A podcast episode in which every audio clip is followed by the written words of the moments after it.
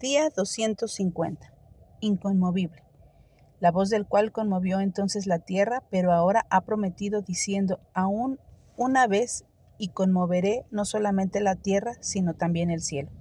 Hebreos 12:26. Cuando Dios habla, todo tiembla, y si nuestra vida se estremece hoy es porque el Señor está comunicándose con nosotros.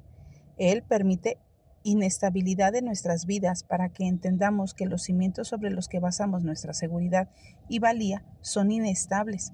Dios nos libera de lo que no nos da ninguna seguridad real, removiendo todo eso de modo que podamos ver que no funciona.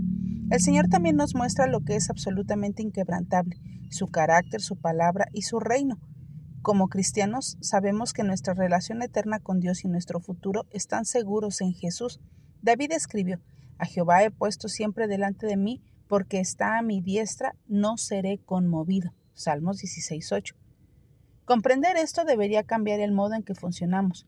¿Por qué debemos dedicar nuestro tiempo a lo que está condenando al fracaso? Más bien deberíamos gastar nuestra energía en lo que dura para siempre como Hebreos 12:28 advierte.